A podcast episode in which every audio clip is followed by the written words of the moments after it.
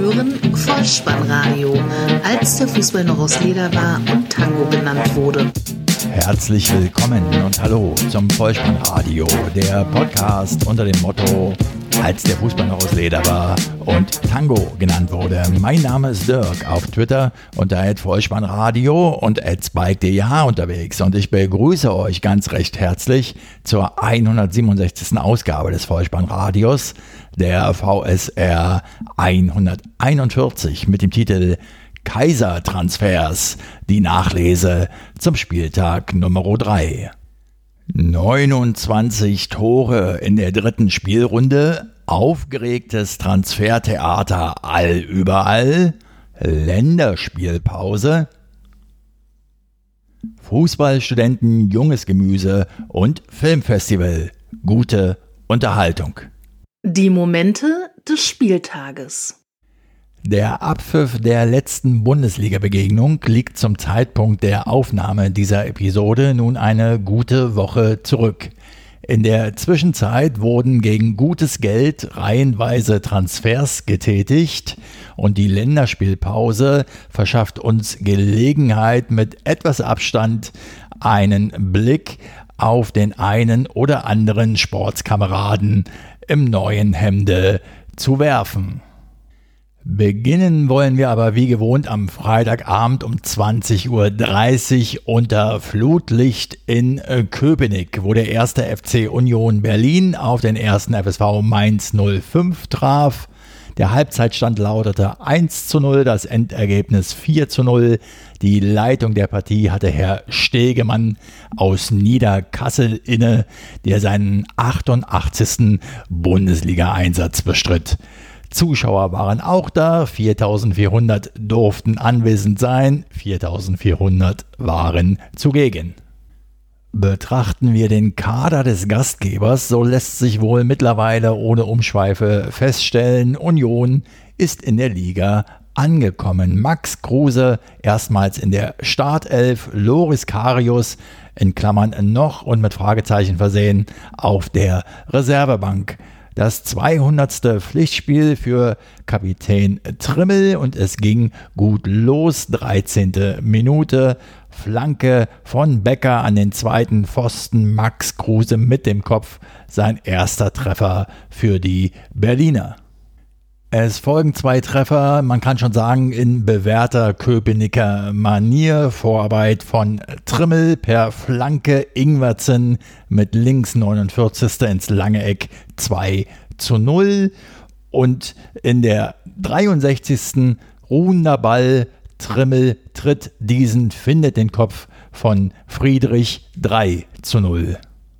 Der Finne Joel Poyanpalo trifft zum ersten Mal für die Berliner, setzt den Schlusspunkt zum 4 zu 0 in der 64. Minute und sorgt dafür, dass Union erstmals in einem Bundesligaspiel vier Tore erzielt.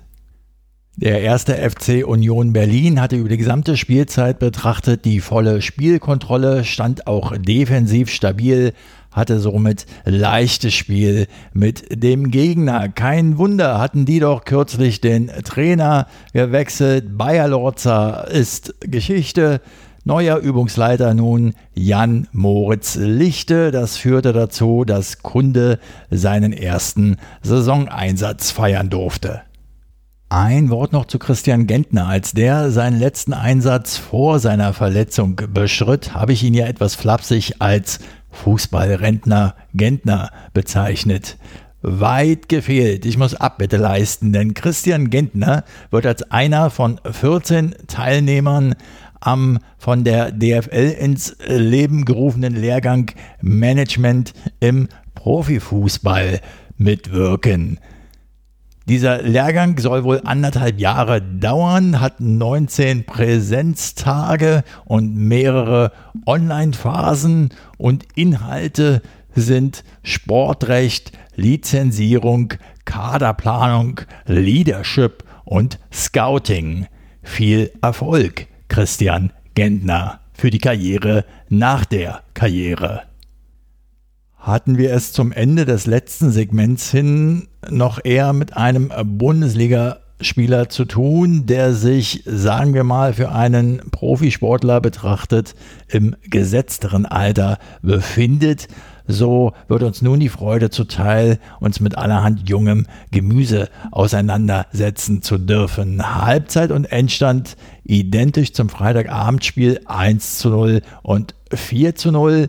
Die Partie Borussia Dortmund gegen den SC Freiburg, geleitet von Herrn Winkmann aus Kerken, 11.500 Plätze waren belegt.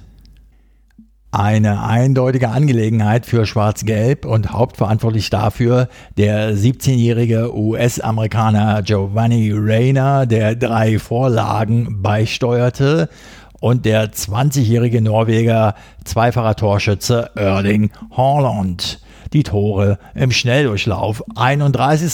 Erling Haaland 1 zu 0, das 2 zu 0 in der 47. durch Emre Can. 3 zu 0 erneut Haaland, 66. und in der zweiten Minute der Nachspielzeit 90 plus 2. Also legt Haaland dann für Paslak auf und er erzielt den Endstand, das 4 zu 0 den Freiburgern ehemals als Breisgau-Brasilianer bezeichnet, bleibt an diesem Nachmittag trotz eines Vierfachwechsels von Christian Streich in der 55. Spielminute Jong für Höhler, Kevin Schlotterbeck für Gulde, Grifo für Scholloy und Gwon für Petersen. Später in der 84. kam dann noch Kübler für Schmidt nur die Rolle des Statisten.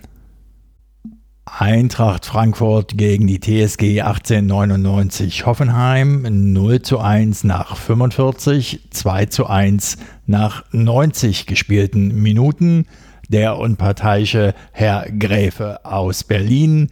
Die an diesem Tag erlaubten 8000 Zuschauer waren im Stadion und erlebten eine muntere Anfangsphase, in der Kramaric in der 18. Spielminute seinen sechsten Saisontreffer erzielt, das 0 zu 1 für Hoffenheim. Ein Empfehlungsschreiben so kurz vor dem Deadline Day in Richtung München. Die Adlerträger mit zunehmender Spielzeit offensiver, Hoffenheim zu passiv. Das wurde bestraft in der 54. mit dem 1700. Heimtor in der Geschichte der Frankfurter, der Torschütze Kamada. Und Bas Dost macht in der 71. Spielminute den 2 zu 1 Siegtreffer und darüber hinaus ein ausnehmend gutes Spiel. Dank einer Leistungssteigerung in der zweiten Halbzeit ein verdienter Sieg für die SGE und die erste Niederlage für TSG-Trainer Hoeneß. Die Partie zwischen dem ersten FC Köln und Borussia Mönchengladbach war eine eindeutige Angelegenheit. 0 zu 2 der Halbzeitstand, 1 zu 3 der Endstand vor 300 Zuschauern, der Schiedsrichter Herr Fritz aus Korb. Der FC handelte sich mit diesem Ergebnis eine hochverdiente Niederlage ein und bleibt saisonübergreifend im 13. Bundesligaspiel in Serie ohne Sieg. Das Geisbock-Team zeigte sich in den ersten 20 Spielminuten überfordert. Die ersten beiden Tore, 14. 0 zu 1 Player, 16. 0 zu 2 Leiner. Gladbach sehr, sehr druckvoll, zeitweise gar furios, legte nach, elf Meter durch Stindel in der 56. zum 0 zu 3 und Rex Bescheid durfte den Ehrentreffer herstellen, 1 zu 3 in Spielminute 84. Und weil es das Rhein-Derby war, kurz die Statistik. 91 Mal gab es diese Begegnung bisher in der Bundesliga. 24 Mal waren die Kölner siegreich, 16 Remis und 51 Mal durfte Borussia Mönchengladbach jubeln. Werder Bremen gegen Arminia Bielefeld. 1 zu 0, so lautete es bereits nach 45 Minuten unter der Leitung von Schiedsrichter Schröder aus Hannover. Aus einem an diesem Nachmittag eher durchschnittlichen Team ragten ob ihrer Leistung zwei Werder-Akteure dann doch heraus. Zum einen der Keeper Jiri Pavlenka, der die eine oder andere brenzlige Situation entschärfen konnte, und zum anderen der Torschütze des Tages Leonardo Bittencourt. In der 21. Minute eine Trockenübung, da erzielte er einen Treffer, stand aber kurz zuvor im Abseits, was der Video Assistant Referee bestätigte. Dann schloss er aber doch in der 27. Spielminute einen mustergültigen Angriff mit einem schönen Schuss zur 1 zu 0 Führung ab.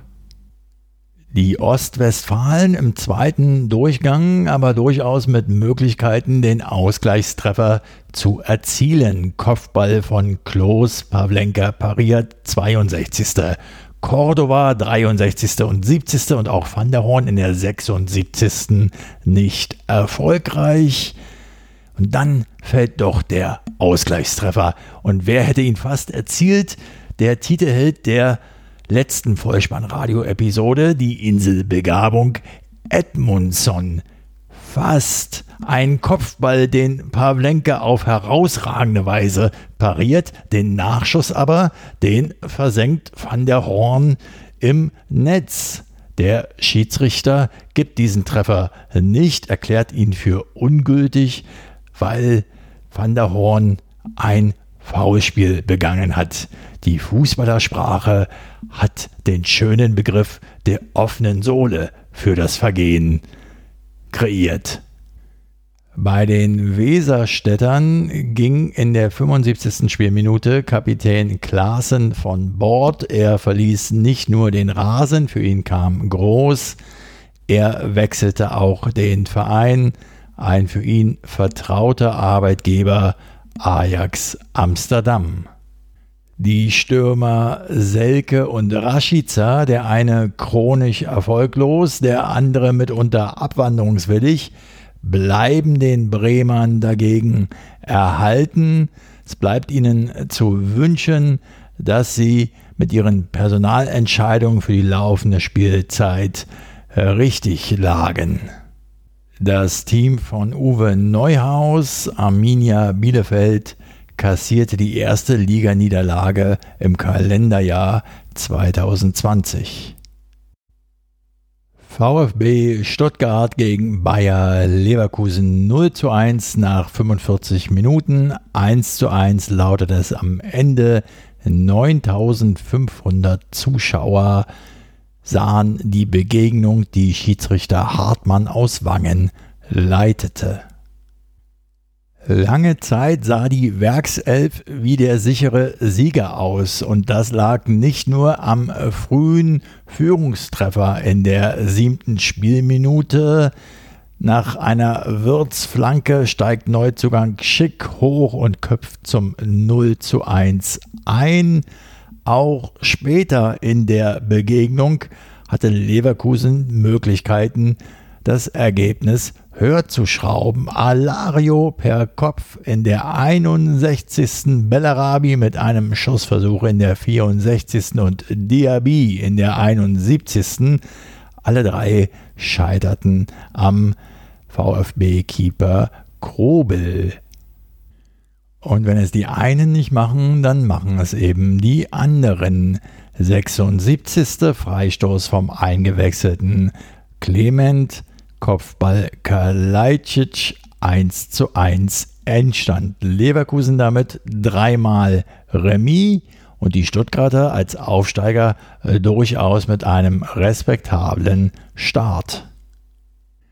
Das Freitagsspiel lieferte uns mit dem 4 zu 0 ein eindeutiges Ergebnis. Auch in die Samstagskonferenz sind wir mit äh, diesem Ergebnis gegangen in Dortmund und auch im Topspiel zwischen Leipzig und dem FC Schalke 04 sehen wir ein 4 zu 0 bei einer 3 zu 0 Halbzeitführung für die Sachsen. Der Schiedsrichter ein neuer Name, Florian Bartstübner aus Winsbach.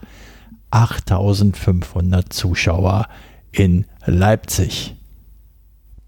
Klare Sache, daher die Tore im Ticker. Eigentor von Bosdoan in der 31. 1 zu 0. Angelino 35. erhöht auf 2 zu 0. Orban noch vor dem Pausenpfiff in der zweiten Minute der Nachspielzeit 45 plus 2, also 3 zu 0. Und Halstenberg per 11 Meter setzt den Schlusspunkt in der 80. 4 zu 0.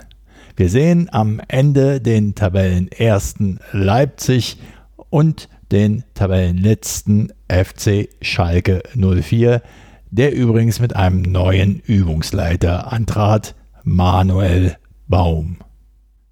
Einige Äußerungen nicht nur aus dem Gelsenkirchener Umfeld habe ich vernommen, die bei der Nennung des neuen Trainernamens sich erinnert fühlten an eine Liedzeile aus dem Lied von Manuel, wo die damals noch heranwachsende Anke Engelke im Kinderchor mitsang, da ging es ungefähr so, wir kennen deine Stimme, wir kennen dein Gesicht, aber mögen, mögen wir dich nicht. Der Titel, das Lied von Manuel, der Interpret, Manuel und Pony aus dem Jahre 1979 bitte nicht wieder wählen. Lasst Manuel Baum doch erstmal beginnen, mit dem Team zu arbeiten.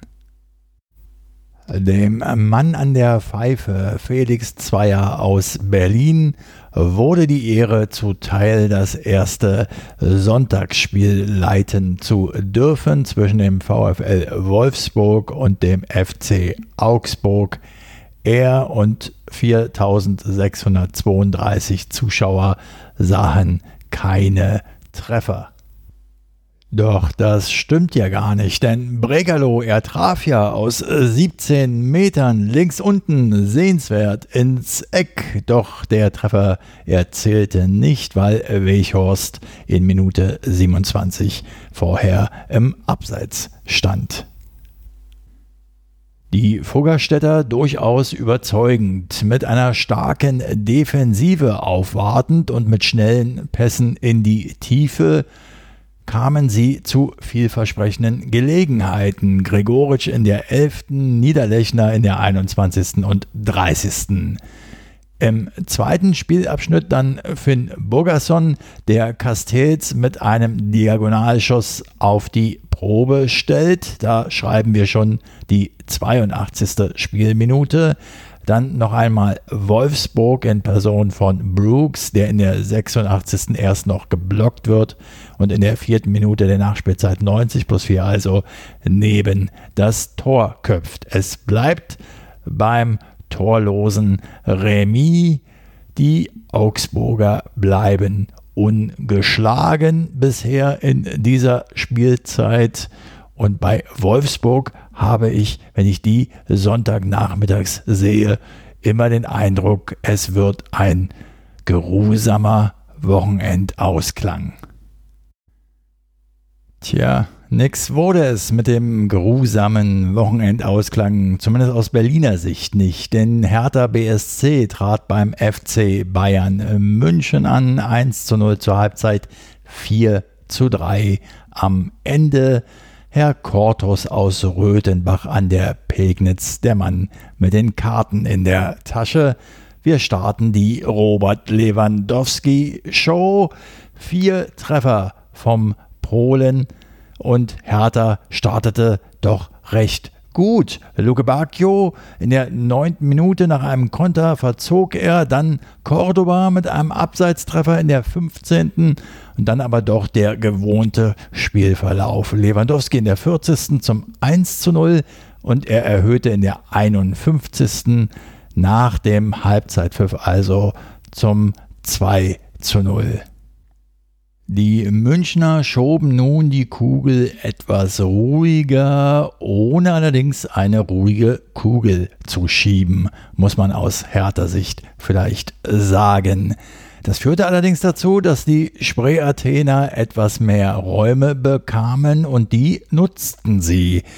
Kunja, Mateusz Kunja scheiterte in der 53. noch an Neuer, dann mit einer Freistoßflanke fand er allerdings Cordoba. In der 59. erzielte er per Kopf den Anschlusstreffer, nur noch 2 zu 1.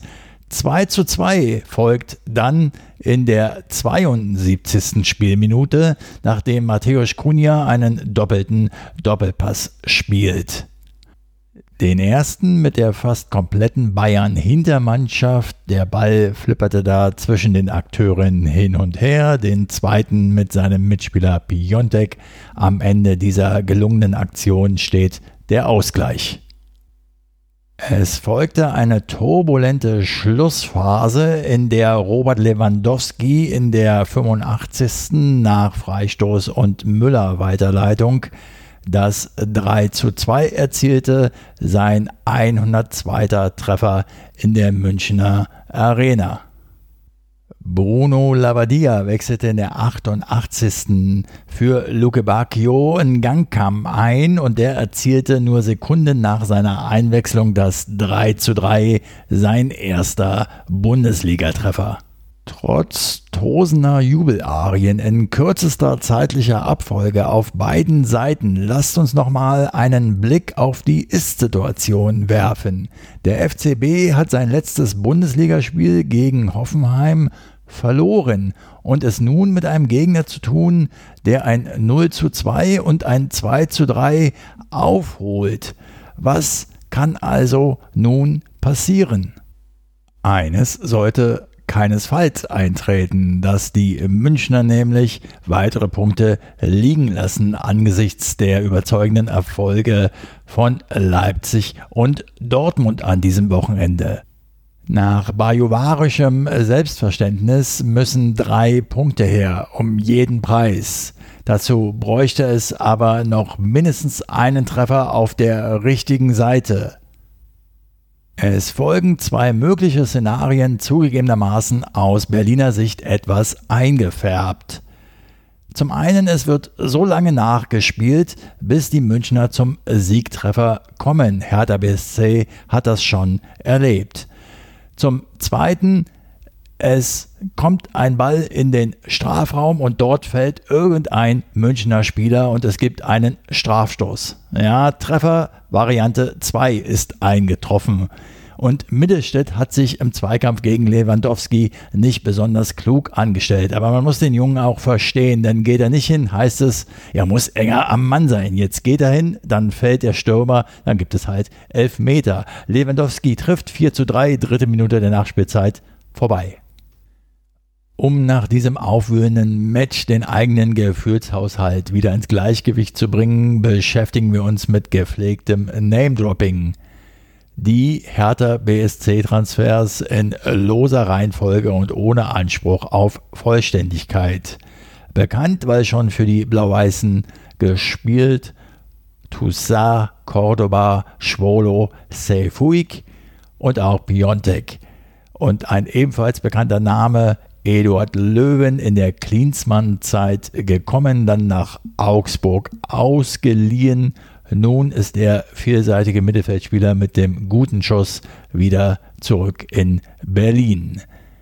Ein neuer Mann in der Abwehr Omar Alderete, ein Nationalspieler aus Paraguay, der vom FC Basel kommt und 26 Jahre alt ist. Nach allem, was ich bisher so vernommen habe, der Name, der im Vorfeld für die meisten Schlagzeilen äh, sorgte. Ich kann noch nicht einschätzen, ob seiner bisher erbrachten Leistungen, seiner Frisur oder seines teils sehr zweifelhaften Rufes Matteo Guendossi, in Frankreich geboren, Mittelfeldspieler, sehr flexibel, von Arsenal London kommt er und hat mit knapp 60 Spielen in der Premier League schon ein gehörig Maß an Erfahrung. Auch die Spalte Abgänge wird gefüllt, auch hier ohne Anspruch auf Vollständigkeit. Ibisevic, Kalu, Schellbrett, das war schon klar. Karim Rekik geht zum FC Sevilla und Arne Meyer wird nach Bielefeld ausgeliehen. Fußballgott AE7, ehemals Alexander Esswein, schließt sich dem SV Sandhausen an. Wenn ihr mich fragt, viele Namen, viele Hoffnungen, viele Möglichkeiten, die sich daraus ergeben könnten, aber was zählt schon meine Meinung gegen die Expertise von einem, der sich damit auskennen sollte, schon qua Funktion, den ziehe ich doch zu Rate. Michael Preetz hat sich unter der Woche im Kicker geäußert. In einem Interview aufgezeichnet von Steffen Rohr äußert er sich zu den Transfers und zum Saisonziel. Und zum letzteren sagt er, das Ziel bleibt. Zitat, wir wollen den Anschluss herstellen an die internationalen Plätze und oben ranrücken, das ist gar keine Frage. Aber das gepaart mit der weltweiten Situation, die wir haben, kann verantwortungsvoll nur zu einem führen, dass wir maßvoll mit den Ressourcen umgehen, die wir haben. Und das haben wir getan. Zitat Ende. So, liebe Hertha-Fans, dann baut euch mal aus diesen Aussagen des Langen euer eigenes Saisonziel für die Zukunft. Aber eines sollte jetzt schon klar sein. Die Zukunft muss man unterstützen. Ne? So und nicht anders sieht das aus. Somit hat das Vollspannradio die Momente dieses dritten Spieltages dann ja doch noch pflichtbewusst und mit Freude für euch zusammengekehrt. Lasst mich noch zwei Dinge erwähnen zum nun endlich abgeschlossenen Transfertheater und eben zur letzten Spielrunde. Findet ihr es nicht auch merkwürdig, dass im Lande des Fußballkaisers die wertvollsten Transfers noch immer als Königstransfers bezeichnet werden? Sollte man denn nicht diese Art von lukrativem Menschenhandel eher als Kaisertransfers bezeichnen? Zweiter Punkt. Angeregt durch den Titel der letzten Rasenfunk-Schlusskonferenz, der ja durch die Witzelei mit den Namen aus meiner Sicht gemeinhin ein wenig gewagt daherkommt. Keine Kritik, ich mache auch häufig genug Namenswitze, lediglich als Feststellung. Ich möchte nämlich da diesmal noch einen draufsetzen. Betrachte ich nämlich die drei in der Tabelle am Ende platzierten Teams zum augenblicklichen Zeitpunkt. Das ist der erste FC Köln, Mainz und Schalke und deren Übungsleiter. Dann lasst mich frühzeitig genug folgenden gut gemeinten Hinweis aussprechen. Wenn an Weihnachten der Baum lichteloh brennt, dann stell schnell die Wasserkanne bereit und Gisdol. Bis Weihnachten ist es ja noch etwas hin. Die nächste Bundesliga-Runde dagegen steht bevor. Und was uns dazu jetzt noch fehlt, ist die Vorschau auf den kommenden Spieltag, wieder in Form eines Toto-Tipps. Dabei steht die 1 für Heimsieg, die 0 für Unentschieden und die 2 für Auswärtssieg. Auf geht's! Der Toto-Tipp. Es gibt kein Freitagsspiel am vierten Spieltag in der ersten Fußball-Bundesliga. Am Samstag 15.30 Uhr, 17.10. geht es los mit den Begegnungen SC Freiburg gegen Werder Bremen 1, Hertha BSC gegen VfB Stuttgart 1, 1. FSV Mainz 05 gegen Bayer Leverkusen 2, FC Augsburg gegen Leipzig 2, TSG 1899 Hoffenheim gegen Borussia Dortmund 2. Dann um 18.30 Uhr trifft Arminia Bielefeld auf den FC Bayern äh, München 2. Und ebenfalls am 17.10. um 20.30 Uhr trifft Borussia Mönchengladbach auf VfL Wolfsburg 1. Am 18.10. dann der erste FC Köln gegen Eintracht Frankfurt 2 und der FC Schalke 04 gegen den ersten FC Union Berlin 0. In der immer beliebter werdenden Rubrik der Abschlussempfehlung freue ich mich diesmal ganz besonders, euch die mittlerweile 17. Auflage des 11 mm Fußballfilmfestivals ans Herz legen zu dürfen. Nationale und internationale Fußballstreifen werden in gewohnt herzlicher Atmosphäre und mit kompetenten Gästen feilgeboten. Ein Schwerpunkt dabei, auf den ich in diesem Jahr besonders gespannt bin, schauspielernde Fußballer. Ich sag nur Beckenbauer, Seeler, Breitner, Cantona, Pelé. Die Liste ist schier endlos. Das Ganze findet vom 15.10. bis 19.10.2020 im Kino Babylon in Berlin statt. Eröffnet wird das Filmfestival am Donnerstag mit der deutschen Dokumentation Man of Hope. Die Filmemacher Till Derenbach und Andreas Fröhlich begleiten darin die afghanische Fußballnationalmannschaft und deren deutsch-kroatischen Trainer Peter Schägert auf dem Weg durch die Qualifikation zum Asia Cup 2019. Übrigens, das 11 mm Fußballfilmfestival wird dieses Jahr erstmals mit ausgewählten Filmen gegen einen geringen Obolus auch online als Stream verfügbar sein. Ich bin ziemlich sicher, es wird euch gefallen. Wenn euch diese Episode gefallen hat, dann lasst es mich wissen. Ihr findet alle Kontakt- und Unterstützungsmöglichkeiten auf der Website des Vollspannradios bolzen und druppen.potspot.de folgt dem Vollspannradio auf Twitter und abonniert diesen Podcast kostenfrei, denn so verpasst ihr keine weitere Episode. Das Wichtigste aber ist, empfehlt das Vollspannradio gerne weiter, denn das hilft ungemein, es noch sichtbarer zu machen. Ich bedanke mich für eure Zeit und Aufmerksamkeit, für euer Vertrauen in diesen Podcast und verabschiede mich auch heute wieder mit dem Hinweis für den Fall, dass ihr die Kugel mal wieder selbst im Netz unterbringen wollt. Kopf, Innenseite, Außenriss und Hacke. Nein, nur mit dem Vollspann geht er rein. Vielen Dank, bleibt gesund. Ciao. Sie hörten Vollspannradio. Vollspannradio. Vollspannradio. Vollspannradio. Vollspannradio.